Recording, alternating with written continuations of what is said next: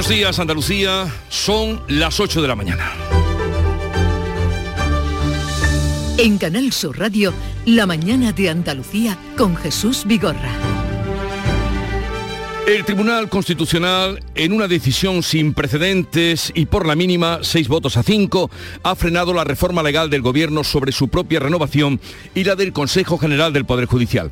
El presidente de la Cámara Alta, Ander Gil, suspenderá la tramitación de las enmiendas, pero ha puntualizado que estudiarán el modo de salvaguardar la autonomía del Parlamento. De hecho, hoy la mesa del Senado va a decidir esta mañana si sigue adelante con el resto de la reforma del Código Penal. El Partido Popular, por su parte, considera un triunfo del Estado de Derecho tal decisión. Desde el Gobierno, el ministro de la Presidencia, Félix Bolaños, señala que la decisión del Tribunal Constitucional es de una gravedad máxima y asegura que el Partido Popular quiere controlar el Parlamento. El día en lo económico viene marcado también por la subida del Euribor por encima ya del 3% después de 14 años y el pacto para topar el precio del gas en 180 euros megavatio hora alcanzado por la Unión Europea superando el bloqueo de Alemania. Entrará en vigor el próximo 15 de febrero. De estas y otras noticias, enseguida les ampliamos la información. Ahora el tiempo. La mañana de Andalucía. Social Energy. La revolución solar ha llegado a Andalucía para ofrecerte la información del tiempo. Este martes 20 de diciembre nos esperan cielos poco nubosos que irán aumentando en el extremo occidental y en el área del estrecho con precipitaciones sobre todo por la tarde en el tercio occidental. Las temperaturas se van a mantener sin cambios o en ascenso y los vientos soplarán de componente sur en la mitad occidental y variables en el resto. Llegó el mes más mágico. Brinda por un nuevo año sin subidas en tu factura de luz. Ilumina tu hogar de noche y día consumiendo tu propia energía con primeras marcas y hasta 25 años de garantía. Descubre cuánto puedes ahorrar gracias a los paneles solares. Socialenergy.es o 955 44 11 11 y aprovecha las subvenciones disponibles. La revolución solar es Social Energy.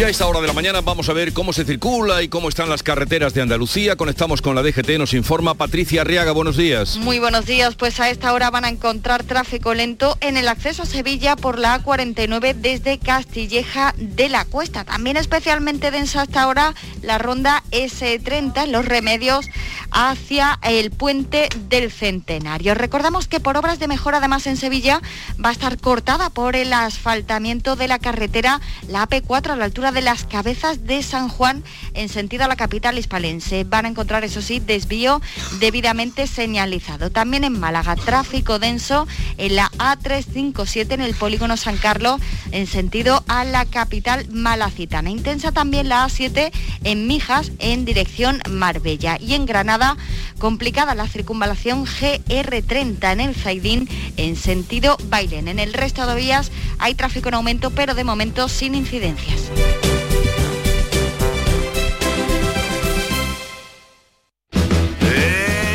Navidad será un fiestón que tengo un extra de ilusión. Iré hasta Laponia en autostop con un extra de ilusión. Dame un cupón, o mejor dame dos, que quiero un extra de ilusión. Por 10 euros cupón extra de Navidad de la 11 con 75 premios de 400.000 euros. El 1 de enero, cupón extra de Navidad de la 11. Dame un extra de ilusión. A todos los que jugáis a la 11, bien jugado. Juega responsablemente y solo si eres mayor de edad. En Canal Sur Radio, la mañana de Andalucía con Jesús Vigorra. Noticias. Pues vamos a contarles la actualidad de este día sin sermonearles. El Tribunal Constitucional ha aceptado el recurso del Partido Popular y ha paralizado de forma cautelar la tramitación parlamentaria de las enmiendas que pretendían renovar el Constitucional como solicitó el Partido Popular. Una decisión esta sin precedentes que frena dos resoluciones aprobadas en el Congreso la semana pasada y que estaban pendientes de votarse en el Senado este jueves. Manuel Pérez Alcázar. Después de 12 horas de deliberaciones, la mayoría conservadora ha hecho valer sus seis votos frente a los cinco del bloque progresista. Aprueba las medidas cautelarísimas solicitadas por el PP para evitar que los derechos de la minoría parlamentaria queden vulnerados. Los presidentes del Congreso y del Senado han asegurado que acatan, pero no comparten la resolución. La mesa del Senado va a decidir en unos minutos a partir de las ocho y media si sigue adelante con el resto de la reforma del Código Penal que incluye la derogación del delito de sedición y la rebaja del de malversación. El presidente Underhill ha puntualizado que van a estudiar el modo de salvaguardar la autonomía del Parlamento. Desde la presidencia del Senado no podemos sino acatar y dar cumplimiento a la resolución del Tribunal Constitucional actuando de conformidad con las previsiones legales y constitucionales, lo que no será obstáculo para que, una vez conocido y analizado el contenido y alcance de la resolución, se estudien las vías para preservar la autonomía parlamentaria. La mayoría conservadora del Tribunal Constitucional ha rechazado esta pasada tarde la petición de PSOE y Unidas Podemos de apartar a dos de los magistrados, entre ellos el presidente González Trevijano, con el mandato ya caducado. El tribunal ha dado 10 días a partir de ahora para el plazo, de plazo para presentar las alegaciones. El ponente del auto va a ser el magistrado conservador Enrique Arnaldo.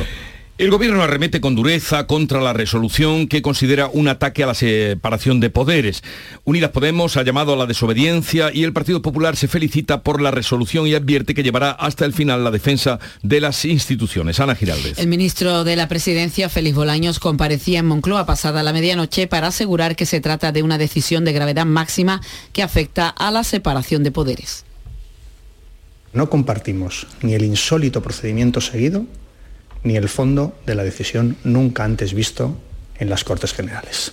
También es obligación del Gobierno manifestar que lo ocurrido hoy es de una gravedad máxima. La decisión más grave del Constitucional ha sido adoptada en un tiempo inusualmente breve y con la mayoría más exigua, seis votos frente a cinco. El Partido Popular celebra la resolución judicial y la considera un triunfo del Estado de Derecho. Alberto Núñez Feijo se ha comprometido a seguir defendiendo España y las instituciones sin miedo ni cesiones. Defenderé los pilares de la democracia en el Tribunal Constitucional y llegaremos hasta donde haga falta para cumplir nuestro deber de cumplir y hacer cumplir la Constitución en España.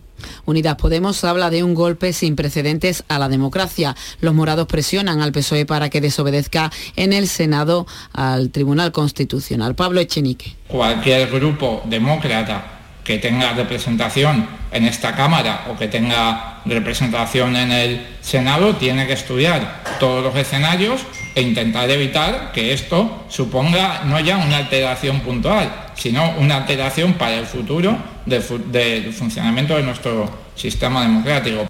Más País ha registrado en el Congreso una reforma de la ley orgánica que regula el Tribunal Constitucional que habilita al Gobierno o al Poder Judicial a designar los magistrados de forma separada. PSOE y Unidas Podemos podrían plantear una proposición no de ley que incluya las enmiendas paralizadas por el Constitucional sobre la renovación de los magistrados del propio tribunal. Una vía que podría aprobarse en unas tres semanas. El Consejo General del Poder Judicial vota hoy la propuesta de magistrados al Tribunal Constitucional del sector conservador. Si hay acuerdo, quedaría sin efecto la reforma del Gobierno. Los vocales conservadores han forzado la convocatoria del Pleno para tratar de acordar la elección de los dos magistrados del Constitucional que le corresponden al Consejo General del Poder Judicial.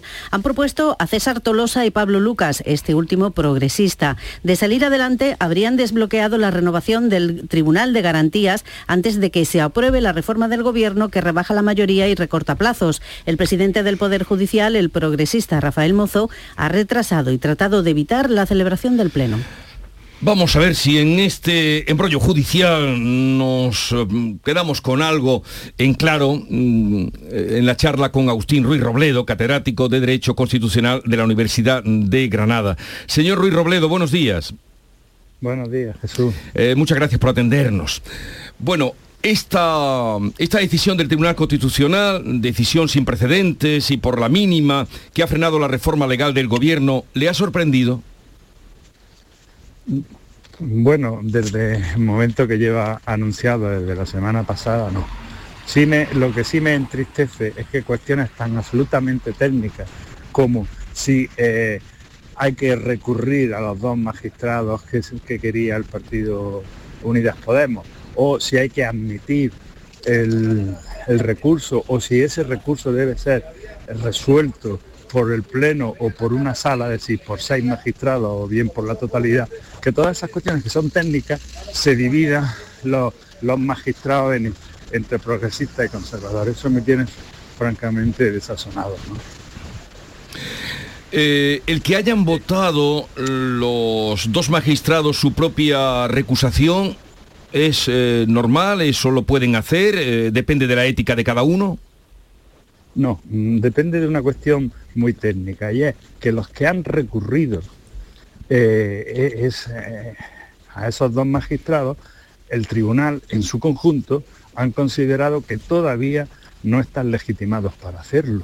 Es decir, ahora se abre un plazo de cinco días donde ya podrán presentarse. Pero uno no puede llegar, mandar un escrito a un, tribunal y eh, decidir que, que considera que ese juicio no, no, es conveniente. Tiene que, tiene que esperarse. O sea, el, derecho y también la democracia son reglas. Y evidentemente Unidas Podemos había mandado un escrito sin ser todavía parte en el proceso. Lo que le ha dicho el tribunal es que se espere que durante... Ahora se abrirá un plazo para que hagan sus alegaciones. ¿no?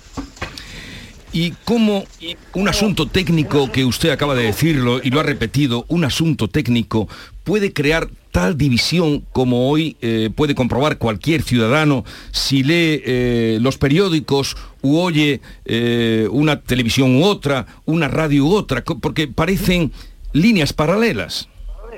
Sí, sí, sí, eso es lo que me tiene a mí completamente perplejo, porque no solamente es un asunto técnico, sino que es un asunto absolutamente secundario, porque estamos, discutiendo si dos enmiendas al Código Penal deberían de introducirse como enmienda al Código Penal o deberían de tratarse por un procedimiento aparte, es decir, que el día 14 me parece que, presentaron las enmiendas si en vez de presentar las enmiendas hubieran empezado desde cero, estaríamos hablando de un retraso de un mes, un mes y medio, en fin, depende de si se habilita o no se habilita el mes de enero para las sesiones parlamentarias. Entonces, por, una cuestión así, que se haya liado este embrollo y estas acusaciones recíprocas de golpe de Estado, de, riesgo para la democracia, pues me parece, vamos, alucinante. Yo creo que ni, ni el mejor escritor de ciencia ficción se le hubiera ocurrido unas peleas así, ¿no? Uno se imagina que se estarían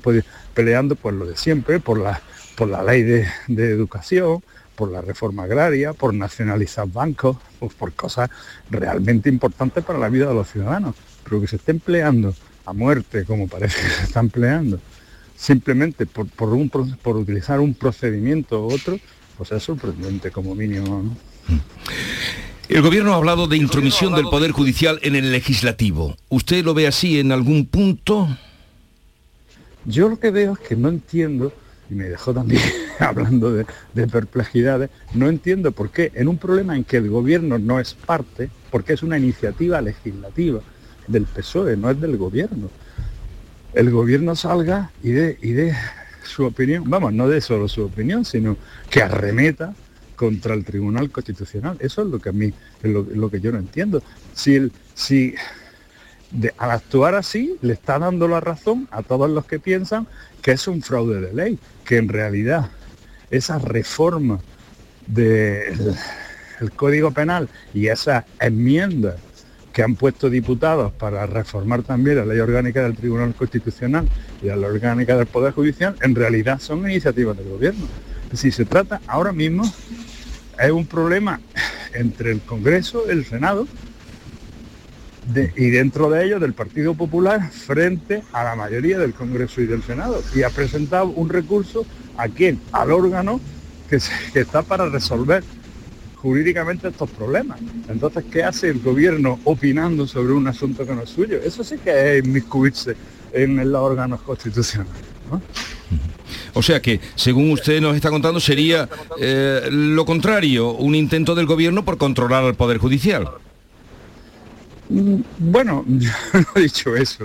Yo, lo, que digo, usted que, en este caso concreto, no, no, en este caso, en este caso concreto, eh, sí, en el recurso de amparo que ha presentado el Partido Popular contra la decisión de la mesa de la Comisión de Justicia es un problema interno al Congreso, que ahora ha pasado al Senado.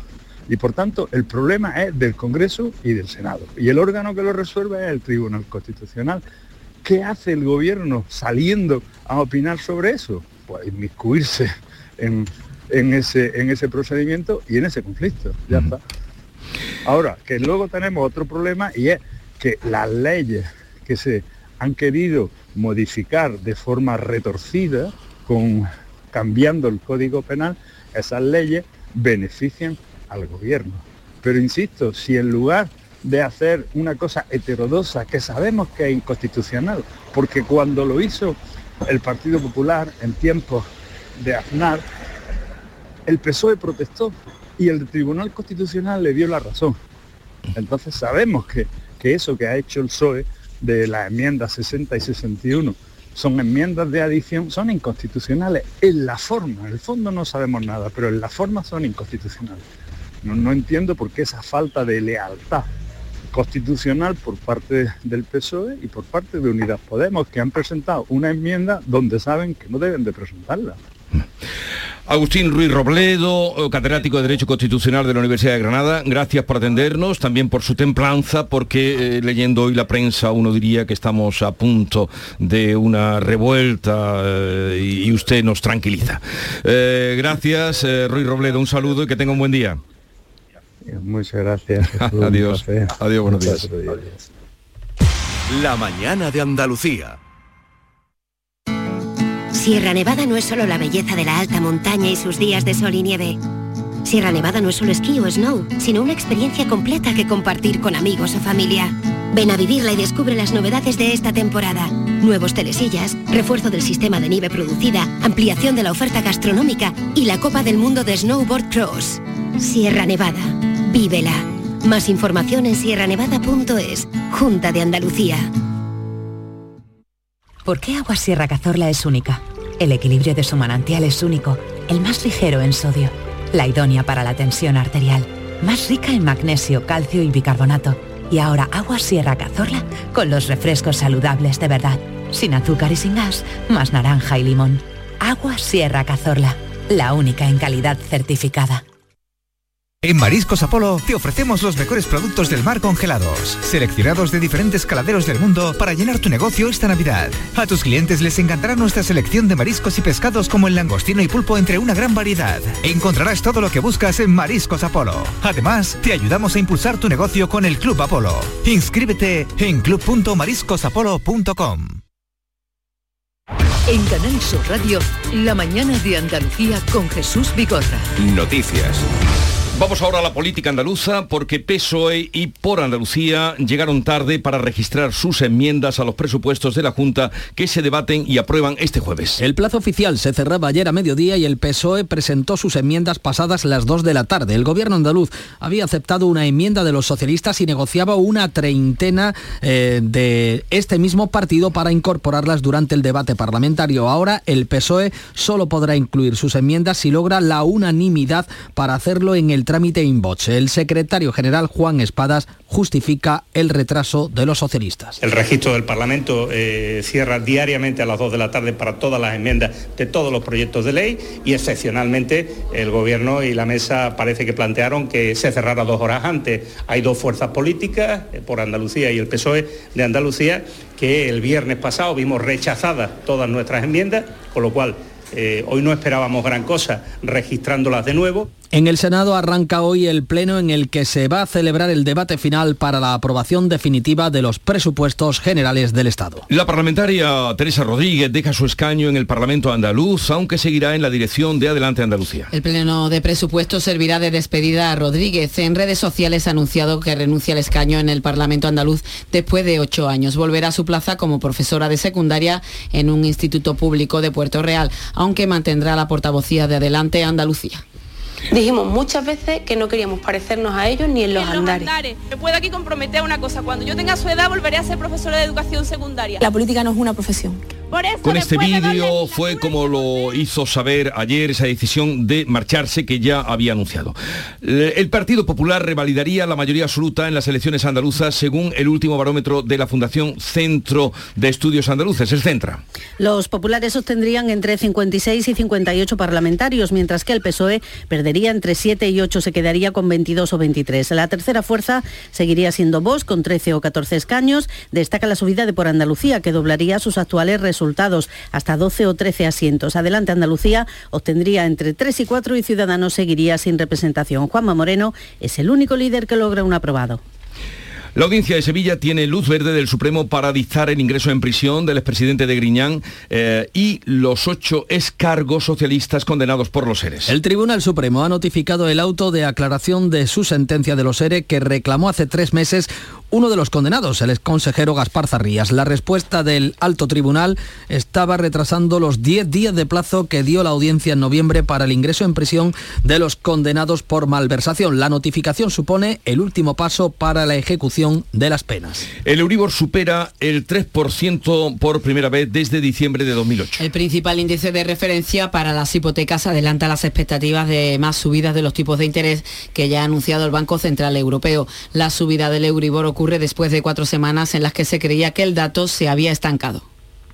La Unión Europea logra un acuerdo para imponer un tope al precio del gas en 180 euros megavatio hora. Los 27 han aprobado un mecanismo de intervención temporal para poner un tope al gas comercializado a través de tubería, una propuesta que defendía España y que entrará en vigor el 15 de febrero. Ha sido un acuerdo de mínimos in extremis alcanzado por la abstención de Países Bajos y Austria. Hungría ha votado en contra y el resto, incluido Alemania, ha votado a favor. La vicepresidenta y ministra de Transición Ecológica, Teresa Rivera, confirmaba que entraba que entrará en vigor el 15 de febrero empezará a aplicar el 15 de febrero y cuenta también con algunas cláusulas que permiten suspender la aplicación del mecanismo si de repente cayera drásticamente el consumo de gas natural en Europa o subiera drásticamente o si cayera drásticamente la llegada de gas natural a Europa. Es decir, supuestos en los que por la razón de urgencia que se considere justificada pueda suspenderse la aplicación del mecanismo.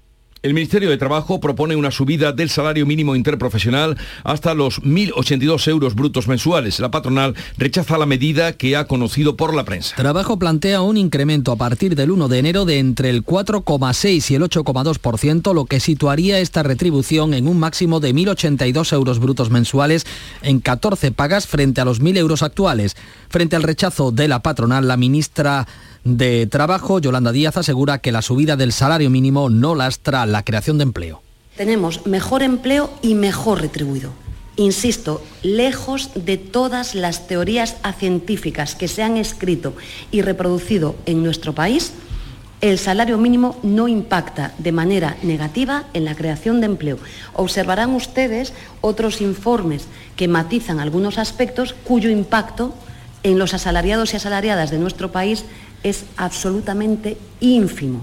El presidente de la patronal COE, Antonio Garamendi, lamenta haber conocido por la prensa este informe del Ministerio. Tenemos el miércoles un comité, lo decidiremos.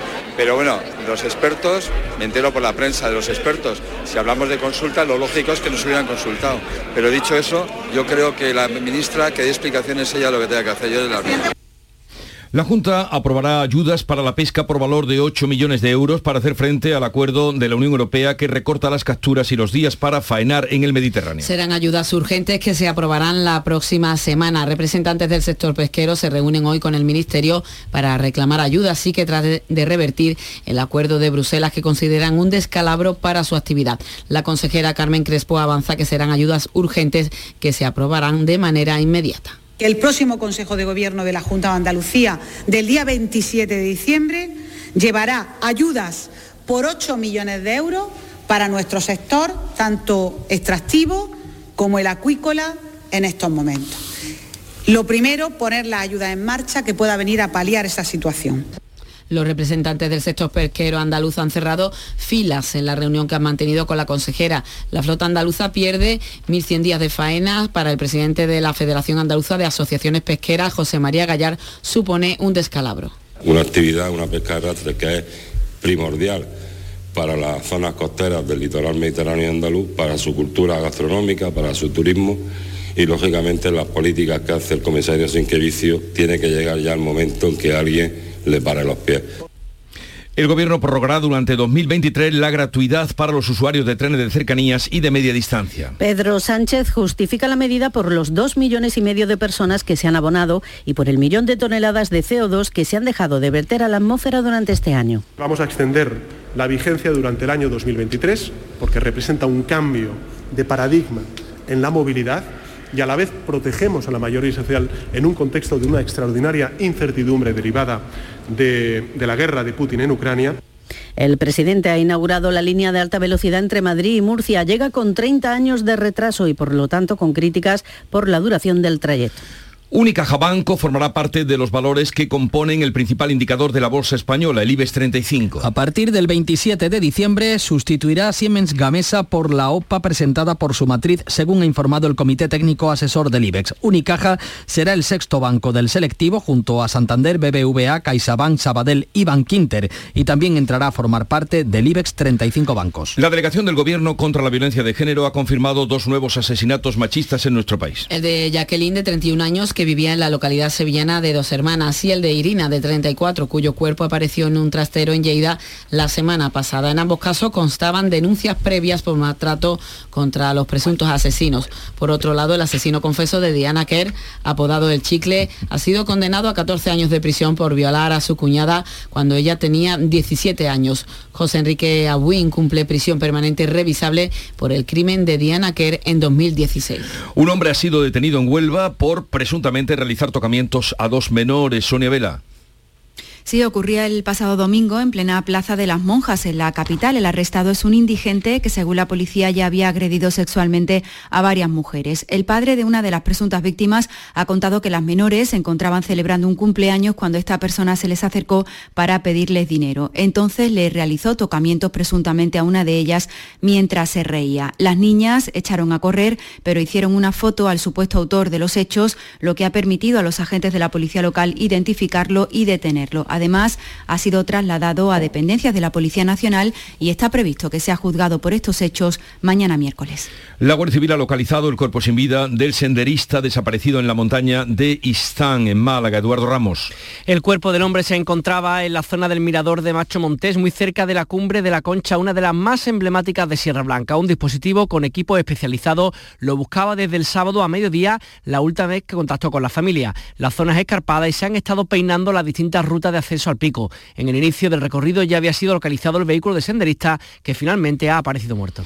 La Guardia Civil ha detenido al supuesto autor del atropello mortal ocurrido en Cártama este domingo en la provincia de Málaga en la madrugada, como les decimos, del domingo. El detenido es el conductor del BMW azul descrito por los testigos. Atropelló al joven de 28 años que circulaba de madrugada por la carretera que une Cártama con la estación. El joven había pedido previamente un taxi y fue el taxista quien lo encontró gravemente herido tendido a la carretera. Al conductor detenido se le acusa de la supuesta comisión de un delito contra la seguridad vial por el abandono del lugar del accidente, al tiempo que se siguen las investigaciones para determinar otras responsabilidades en las que pudiera incurrir.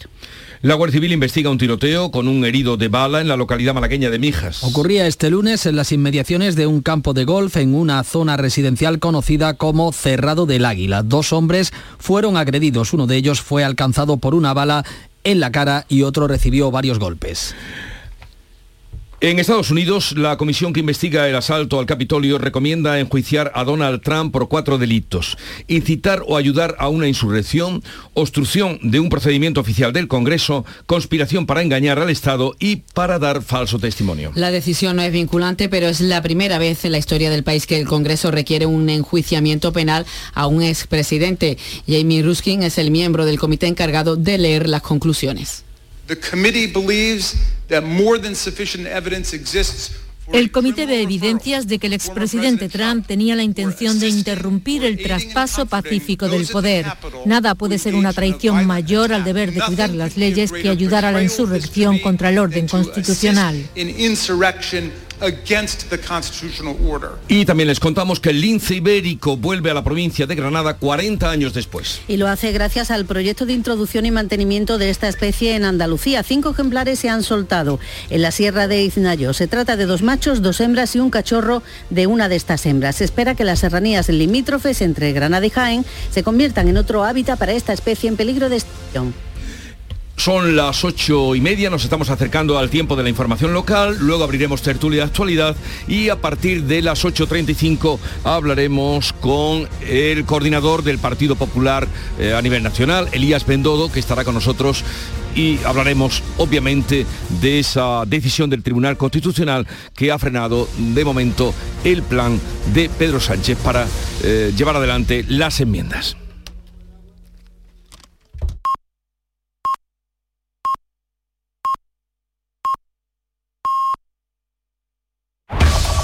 En la mañana de Andalucía de Canal Sur Radio, las noticias de Sevilla.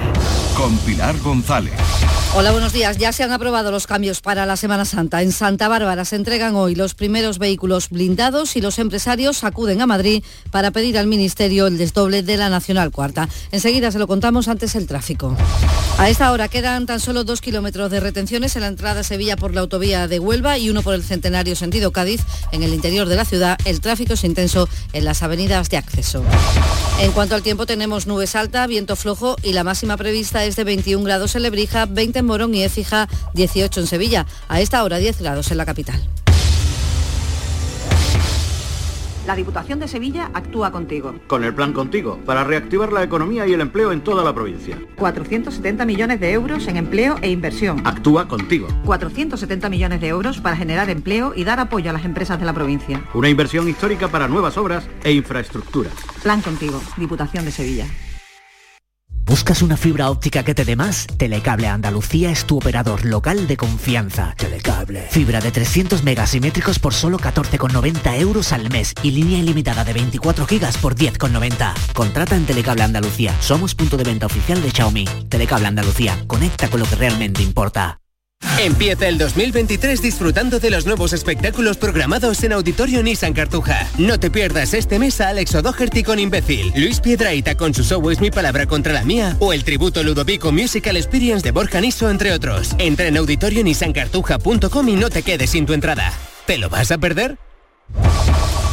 El Consejo de Hermandades ha aprobado la reordenación de la Semana Santa con el miércoles y el jueves, con los que son los días que hay más cambio. José Manuel de Alinde. Lo más llamativo que la madrugada de la madrugada es que la Esperanza de Triana bajará por la calle Zaragoza y hasta la Plaza Nueva y sube hasta la Campana por Tetuán. El Gran Poder a su vuelta seguirá hasta la calle Adriano y Santas Patronas. El Calvario tomará directamente por San Pablo. En el Jueves Santo las cigarreras adelanta un puesto y pasa a ser la segunda detrás de los negritos. La tercera la exaltación. Valle adelanta al cuarto lugar y tras esta Montesión. Seguirá la quinta angustia que retrasa un puesto y cierra el día la Hermandad de Pasión. Todo esto para lograr la alternancia en la salida desde la catedral. Gracias, José Manuel. Les contamos también que hoy los presidentes de las confederaciones empresariales y de las cámaras de comercio de Sevilla y Cádiz se van a reunir esta tarde en Madrid con el secretario general de Infraestructuras del Ministerio de Transportes para abordar las mejoras en las conexiones entre ambas provincias. Reclaman, entre otras cosas, el desdoble de la Nacional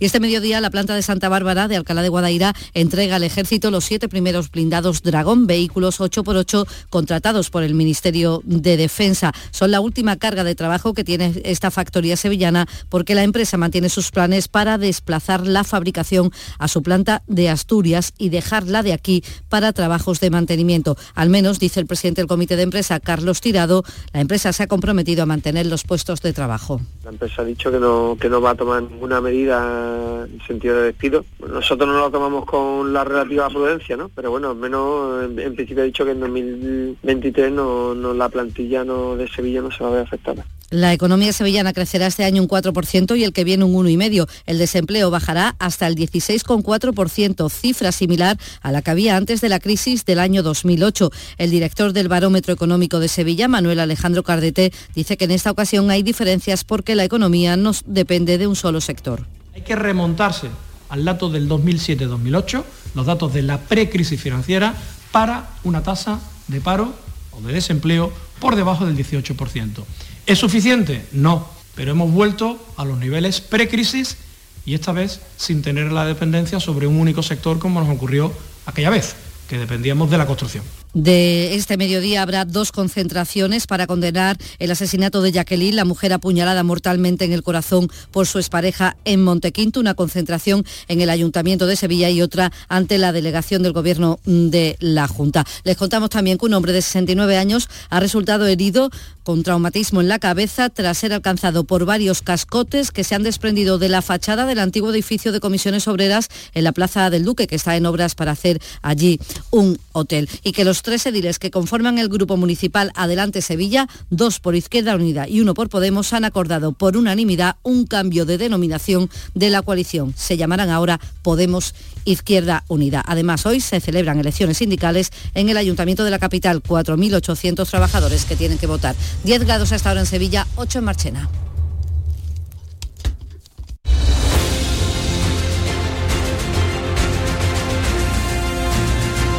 8.35 minutos de la mañana, sintonizan Canal Sur Radio, enseguida abrimos tertulia de actualidad, hoy con Antonio Suárez Candilejo, Paloma Cervilla y Kiko Chirino. Y a partir de las 8.45 vamos a hablar con el coordinador nacional del Partido Popular, Elías Bendodo. Buenos días. En el sorteo del cupón diario celebrado ayer, el número premiado ha sido 72.715 72715. Serie 14. Recuerda que hoy, como cada martes, tienes un bote millonario en el sorteo del Eurojackpot de la 11. Disfruta del día. Y ya sabes, a todos los que jugáis a la 11, bien jugado. Asegurarte en Montepío es muy diferente a hacerlo en otras compañías. Es como formar parte de una gran familia que lleva cuidando de los suyos más de 100 años. Descubre nuestras soluciones en salud, decesos, jurídico, retirada de carnet y mucho más, siempre a los mejores precios. Visita montepíoconductores.com. Montepío lo tiene cubierto. Llegó el mes más mágico. Brinda por un nuevo año sin subidas en tu factura de luz. Ilumina tu hogar de noche y día consumiendo tu propia energía con primeras marcas y hasta 25 años de garantía. Descubre cuánto puedes ahorrar gracias a los paneles solares. Socialenergy.es o 955 44 11 11 y aprovecha las subvenciones disponibles. La revolución solar es Social Energy. Sencilla, rápida, fácil, de manejar. Así es la nueva app de Canal Sur Radio. Con todos los programas y audios destacados, los podcasts, emisiones en directo. Para que sigas conectado a nuestra programación y a los espacios que más te gustan y sigue. Cuando quieras, donde quieras. Descárgate ya nuestra app. Todo Canal Sur Radio, Radio Andalucía Información, Canal Fiesta, flamencoradio.com y Canal Sur Radio Música para ti. Cuando quieras, donde quieras. Más Andalucía. Más Canal Sur Radio. Buenos días. En el sorteo de mi día de la 11 de ayer, la fecha ganadora ha sido 25 de octubre de 2003. Y el número de la suerte, el 10. Recuerda que hoy, como cada martes, tienes un bote millonario en el sorteo del Eurojackpot de la 11. Disfruta del día.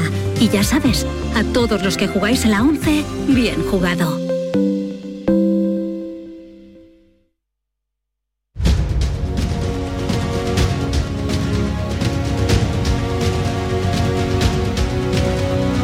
Sur Radio, La mañana de Andalucía con Jesús Vigorra. Y hoy para analizar los asuntos que venimos contándole desde primera hora de la mañana están con nosotros Paloma Cervilla. Eh, buenos días, Paloma. Hola, ¿qué tal? ¿Qué tal? ¿Cómo estás? Pues nada, muy bien, recién llegada de Jerez, que he estado cinco ditas con, con las zambombas y esas cosas navideñas que nos gustan en el sur. Bueno, Paloma Cervilla es del diario ABC, Antonio Suárez Candilejo de Huelva Información. Buenos días, Antonio. Eh, Huelva hoy te lo... Huelva hoy. buenos días, buenos días. Buenos días. Aquí estamos con menos zambombas que en Jerez, pero también algunas eh, están cayendo. Y Kiko Chirino, su director del Ideal de Granada. Buenos días, Kiko. ¿Qué tal? Buenos días. Pues eh, tenemos mm, una noticia que o la noticia, la noticia La- del la día, noticia. la noticia Del día. y la sorpresa, la noticia y la sorpresa del día, eh, esa decisión del Tribunal Constitucional que ha frenado la reforma legal del Gobierno sobre su propia renovación y la del Consejo General del Poder Judicial. Bueno, eh, una primera impresión de lo que entendéis que supone esta noticia, esta decisión del Tribunal Constitucional. Bueno, yo creo que es el triunfo del Estado de Derecho, el triunfo de la democracia, el triunfo de la separación de poderes y, la, y la constatación de que, de que ninguno estamos por encima de la ley ni de la Constitución. Yo creo que es un día importante para España en el que bueno, el gobierno del Partido Socialista y de la extrema izquierda se lo tiene que hacer mirar, ¿no? Como, como decimos vulgarmente, ¿no? Porque hay que cumplir los procedimientos, hay que, hay que respetar el derecho de los diputados al debate, hay que respetar el derecho del Consejo de Estado, del Consejo Fiscal y de todos los, los órganos importantes de este país que marca la legislación para que se pronuncien sobre aspectos tan importantes como son las iniciativas parlamentarias para la renovación del Tribunal Constitucional y del Consejo General del Poder Judicial y sobre todo que la ley en este país la tenemos que cumplir todos. Absolutamente todos. Que no cuando me gusta sí y cuando no me gusta no. Mm, Decía Jesús que es la noticia y evidentemente es la noticia, pero también a mí lo que me llama la atención poderosamente es el cinismo de anoche de- de- del entorno eh, político de Pedro Sánchez, de la señora Batet, de Underhill y Bolaños, de eh, extender ese discurso de la excepcionalidad y de que esto es grave, gravísimo, como si no hubiese un mañana, como si esto fuese el fin del mundo y, y que bueno, pues que no había precedentes en la historia del Tribunal Constitucional. Y efectivamente quizás no haya precedente alguno, pero claro, tampoco ha habido eh, precedentes eh, con un presidente eh, que, bueno, pues, eh, Exactamente. que, que está actuando de, de esta forma, de no tener ningún tipo de vergüenza, de saltarse cualquier, cualquier frontera y de vender su alma al diablo por lo que todos estamos viendo desde hace ya algún tiempo. ¿no? Yo pienso que es un varapalo eh, directo eh, al gobierno, a Pedro Sánchez en este caso sobre todo, por el camino elegido. O sea, eh, esto es, en, en- en fin, y no, no hay que olvidar que no es el primer varapalo que recibe Pedro Sánchez. Ahí están los dos eh, varapalos del Constitucional a lo que fueron los estados de alarma, un tema bien distinto a, a este que nos ocupa, pero yo destacaría, ya digo, el cinismo de anoche de las intervenciones de, de la presidenta del Congreso, del presidente del Senado y del ministro Bolaños. Y yo no sé, algunos piden incluso la dimisión de Bolaños por, por, por lo que dijo y cómo lo dijo anoche. En fin, mm, eh, patético todo lo que vimos, ¿no? Kiko Chirino. Yo, eh, Mariche Patel mm, dijo ayer la clave, la última palabra en la democracia, es la nuestra, la tiene el Tribunal Constitucional y la tiene mm, cuando te gusta, cuando no te gusta, cuando controlas, eh, hay que ver que desfachatez el bloque o no controlas el bloque mayoritario. A mí no me ha gustado nada, nada de lo que ha sucedido aquí. Mm, Y depende de dónde pongamos el punto en la retrospectiva. Mm, Si nos vamos más atrás, tampoco me ha gustado todos los argumentos eh, que por separado pueden ser debatibles del PP, pero todos juntos eh, pueden aparentar una excusa táctica también para, para evitar o para eh, no desbloquear una, el Poder Judicial, el Tribunal Constitucional en estos casos. No me gusta eh, que se utilice de tapadillo una, una ley, una reforma de una ley para reformar otras y además hacerlo también de manera ventajista, porque recordamos que el detonante último de la situación en la que nos encontramos es el cambio de unas mayorías para, ojo, eh, eh, meter en el Tribunal Constitucional ese al que ahora el gobierno y algunos de sus aliados dicen que ha dado un golpe de togas, meter dos togas amigas, la de Juan Carlos Campos y el otro cargo que estaba en Moncloa. Y a partir de ahí se desencadenan cosas históricas, muchas históricas, tanto que hemos manoseado en exceso ese adjetivo. Es histórico eh, la reforma de Tapadillo, es histórica el recurso al Tribunal Constitucional, es histórico ese pleno, ese pleno del Congreso donde se hacen comparaciones totalmente absurdas, es histórico. Todas las declaraciones que hemos visto en los últimos días, especialmente la del ministro eh, Bolaños, desacreditando un Tribunal Constitucional antes de tomar una decisión, y también, y también, porque hemos vivido muchos acontecimientos históricos, no podía ser de otra manera que el Tribunal Constitucional fallara igualmente una decisión inédita en la democracia e histórica. Yo, la suerte, Jesús, y ahí termino eso que pese a oír ayer todas las declaraciones, la debate fue la que mejor me pareció, he salido hoy a la calle y no había todavía ningún golpe de Estado. Que en cualquier caso, eh, Kiko, también estaba desautorizando un poco al Tribunal Constitucional. Cierto es que eh, fue la, eh, la, más moderada, la más suave en las formas, en, su discurso en sí. peor lo hizo evidentemente el ministro Bolaños, pero, pero bueno, también eso de desautorizar al, Constitucional. Para mí peor fueran de Gil, ¿eh? Sí, sí, bueno, peor fueran de Bolaños, yo, creo que, Bolaños, ¿no? Bueno, yo creo que ayer hubo unas declaraciones absolutamente irresponsables tanto del ministro Bolaños como de, los de los presidentes del Congreso y del Senado, que hay que recordar que el la presidenta del Congreso y el presidente del Senado tendrían que haber pactado la declaración con el resto de la mesa. Mm. Ellos no pueden salir y tomar parte tomar mm. parte sin consensuarlo con la mesa del de, el Congreso y en el Senado, que, están representados todos los grupos parlamentarios, pero ellos no son, ellos son los, vamos a ver, son las, la tercera autoridad del Estado. Ah. Es que, claro, son muy importantes. Ellos no pueden hacer un pronunciamiamiento partidista. Bueno, Paloma, un, momentito, un momentito, Paloma Cervilla, Antonio Suárez Candilejo, Kiko Chirino, quienes me acompañan esta mañana en la tertulia, porque ya eh, había anunciado que íbamos a tener unos minutitos para hablar con el coordinador nacional del Partido Popular, Elías Bendodo, que nos atiende momentos antes de tomar un avión. Elías Bendodo, buenos días. Hola, muy buenos días a todos. Estamos con la noticia y la sorpresa del día, el Tribunal Constitucional que ha tomado la decisión de frenar la reforma legal del Gobierno sobre su propia renovación y la del Consejo General del Poder Judicial. Eh, ustedes presentaron, el Partido Popular, un recurso de amparo, eh, han contestado a su favor. ¿Cómo han tomado, cómo han recibido esta decisión del Tribunal Constitucional? Ayer, ayer fue una victoria, una victoria del Estado de Derecho y sin duda hoy nuestra democracia sale fortalecida, ha salido fortalecida después de la decisión de ayer. Eh, por irnos unos días atrás, el pasado jueves sí fue un día negro para nuestro país, con el intento del gobierno de sacar adelante esas medidas a toda costa, faltándose la tramitación prevista y eludiendo los más mínimos controles parlamentarios. Por tanto, ayer lo que hizo la justicia, es decir, fundamentalmente que no todo vale en política, que el gobierno se saltó todas las líneas rojas y que este tipo de desmanes que pretendía el gobierno no se puede permitir en un Estado democrático. ¿no? El, el Tribunal Constitucional lo que ha hecho es no dejarse influenciar por las presiones del gobierno. Y eso es una garantía para todos los españoles, sin ninguna duda. Los presidentes del Congreso y del Senado, Michel Batet y Ander Hill, acatan, dijeron, pero no comparten la decisión y alertan del peligro de deslegitimar las instituciones y hablaron de tomar medidas. Eh, ¿Qué medidas pueden ser las que tomen? ¿Temen ustedes que, que tomen unas medidas? ayer, eh, de forma orquestada, distintos miembros del gobierno y socialistas que presiden las instituciones salieron en tromba. ¿no? Ante ellos decían una situación inédita.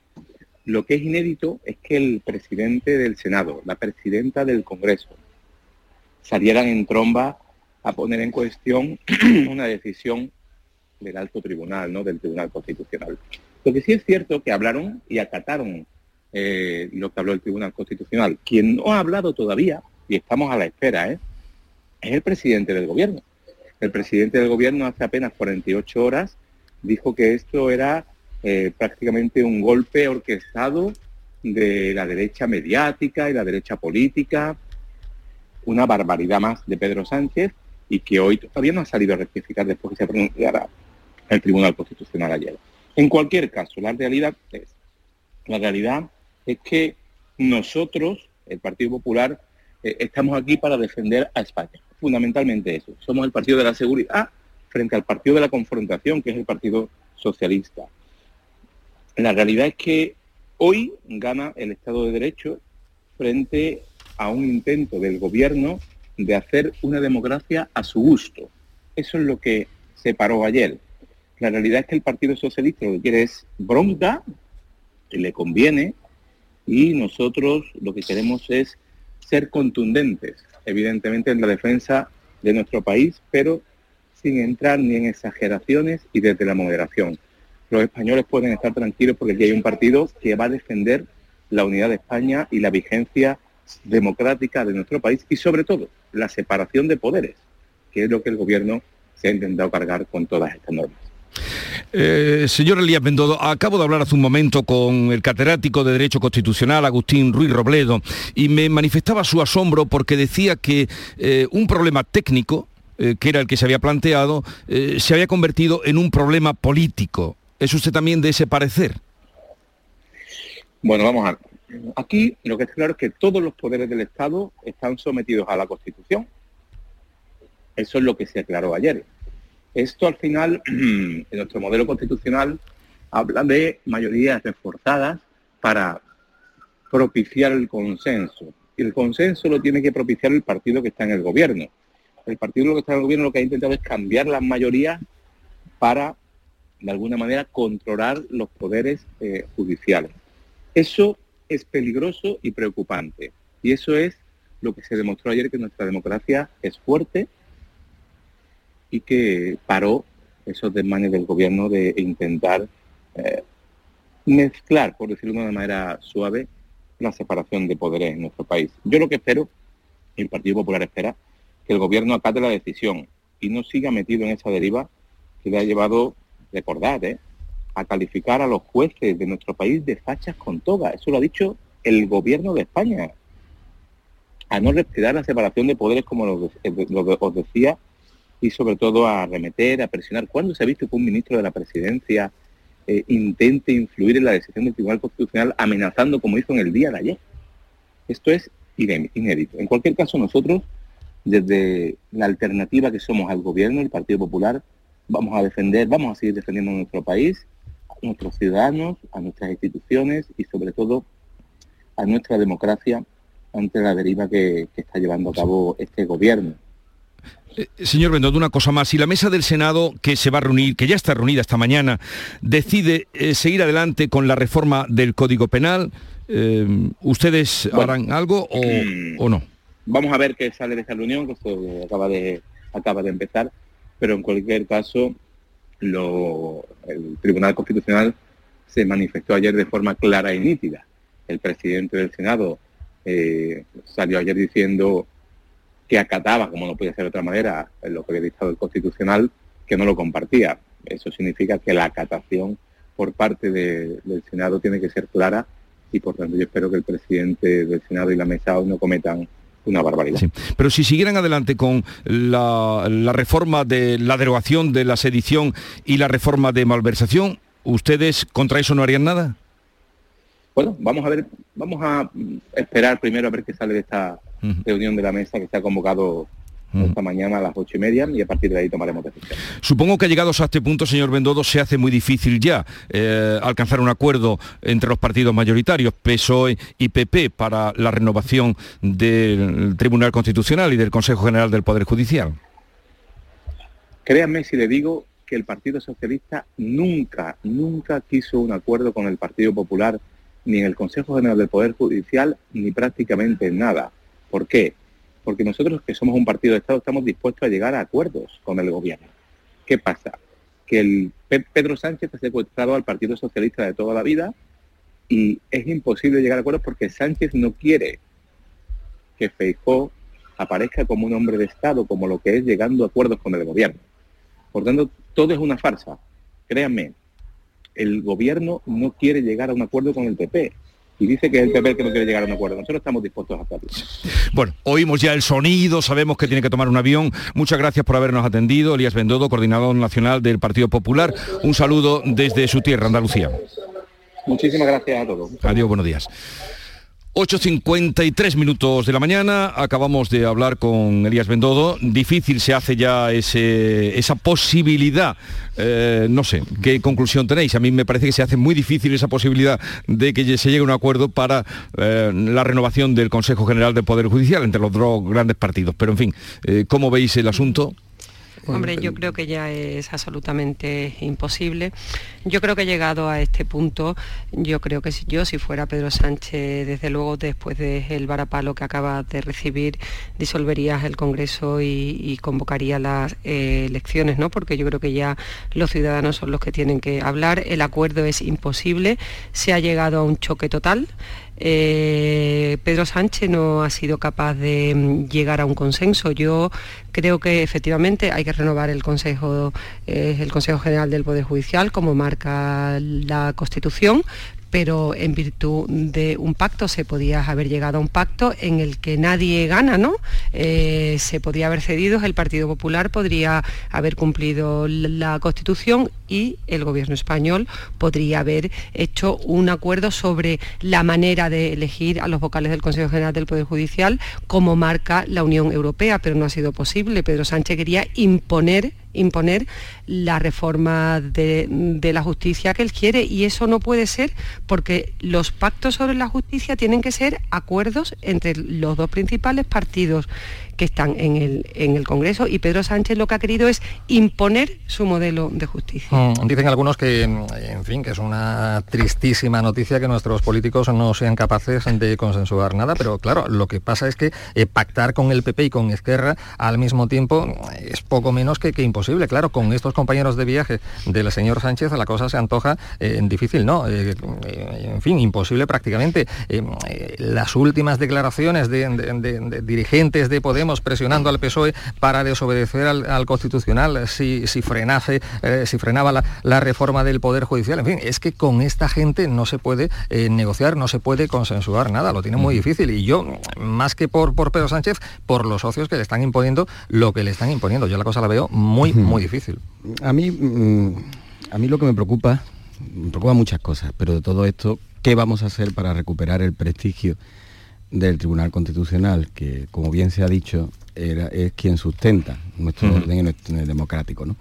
Y el prestigio del Tribunal Constitucional ha quedado manoseado por todos, porque lo que ha quedado en evidencia, que si bien el Consejo General de Poder Judicial es un órgano más de gestión, más interno, hay un interés por los partidos por controlar el Tribunal Constitucional, mm, oh. porque se involucra en la política el Tribunal Constitucional. Y yo creo que ahí tienen que hacer un esfuerzo los dos partidos por recuperar ese prestigio y por sacar al Tribunal Constitucional de un juego político y de la gestión política, dentro de que los tiempos que estamos viviendo son unos tiempos inéditos en política, que se va a hacer muy largo de aquí a, las elecciones generales con el descrédito en el que van a tener las instituciones. Y sí creo que tendrían que, sentarse, hacer ese gesto para sentar y trasladar una mm, serenidad a la ciudadanía. No puede ser que dos partidos digan directamente que aquí ya no cabe negociación porque hay una enemistad manifiesta entre ambos. Y también creo que la solución a esto no pasa por un una renovación o por una modificación de las mayorías necesarias que hasta ahora habían funcionado siempre la democracia, las mayorías necesarias para elegir a los distintos representantes en el Consejo General del Poder Judicial o en el Tribunal Constitucional. Porque si las mayorías han funcionado hasta ahora, lo que han fallado no han sido las mayorías, sino los políticos actuales. Y son los políticos actuales los que tienen que devolver ese prestigio a las instituciones y dejar de utilizarlas para el tacticismo político. Y es una pena, es una pena la imagen que estamos dando fuera de nuestro país. Eh, recordemos que no hace demasiado tiempo eh, ya el comisario de Justicia visitaba España y daba un toque de atención por todo lo que estaba cayendo y por todo el tiempo que llevábamos con este bloqueo eh, tercermundista, la, situación a nivel judicial que estamos dando una, situación, eh, en fin, que ya el, comisario, eh, no sé lo que estará pensando en estos momentos, pero de nada sirvió ese toque que dio hace tan, mm. solo unos meses, ¿no? Hombre, yo creo que es imposible si leemos un poco las declaraciones de los presidentes del Congreso y del Senado que se produjeron ayer y del ministro Bolaño. Yo estaba releyendo ahora algunas de, los, de las interpretaciones que hizo Hill, que me pareció gravísimo la intervención del presidente del Senado. Yo que he hecho Senado varios mm. años con Hill como, como portavoz entonces desde el Partido Socialista, que era un hombre excesivamente duro, pero es que ayer dijo una frase que a mí sí que me sorprendió mucho. El Senado estudiará el cómo defender la autonomía parlamentaria. Es ah. que nadie está por encima de la ley. Es que el presidente del Senado piensa que la Cámara está por encima de la ley y del cumplimiento de la Constitución es que los ciudadanos cuando escuchen esto, pues claro, se hacen unos comentarios de golpe de Estado institucional, mm. Pero lo mm. que no trasladan a la ciudadanía es que el Congreso y el Senado y el presidente del Gobierno y el Partido Popular y todos los partidos están por debajo de la ley. Es que eso es mucho más importante que este tipo de declaraciones que impulsan a un guerra civilismo que lo tenemos olvidado. Pero, pero Paloma, eso, eso no solo, eh, eh, Chinio, te dejo paso enseguida. No. Eso lo tiene eh, también viendo hoy si te vas delante de un kiosco y míralo cómo está la prensa hoy. Eh, Paloma, Claro, pero porque, no- porque nos han llevado, porque también nos han llevado y tenemos que evadirnos de eso. Es decir, lo- la, la Claro. prensa hoy, como tú dices, no, no puede ser mm, una, una prensa también de parte o activista o tomar posición. Nosotros tenemos que ser opinador y contar lo que ha, lo que ha sucedido y lo que ha sucedido con sus luces, sus sombras y repartir responsabilidades porque creo que aquí nadie se puede ir, ir de rositas cuando se ha llevado una crisis institucional a España. Aquí unos tendrán mayor responsabilidad que otros, Sí, sin duda, pero cada uno tiene que ponerlo. Allí ayer en las intervenciones eh, podemos eh, reprochar, y creo que es reprochable, que, que comparezcan sin, ya no sin el consenso del resto de la Cámara, sino sin la coordinación entre ellos mismos. A mí la del ministro Bolaño no me pareció o no me sorprendió en exceso porque me habían sorprendido más las declaraciones de los días anteriores, cuando vaticinó consecuencias imprevisibles si sucedía lo que sucedió ayer.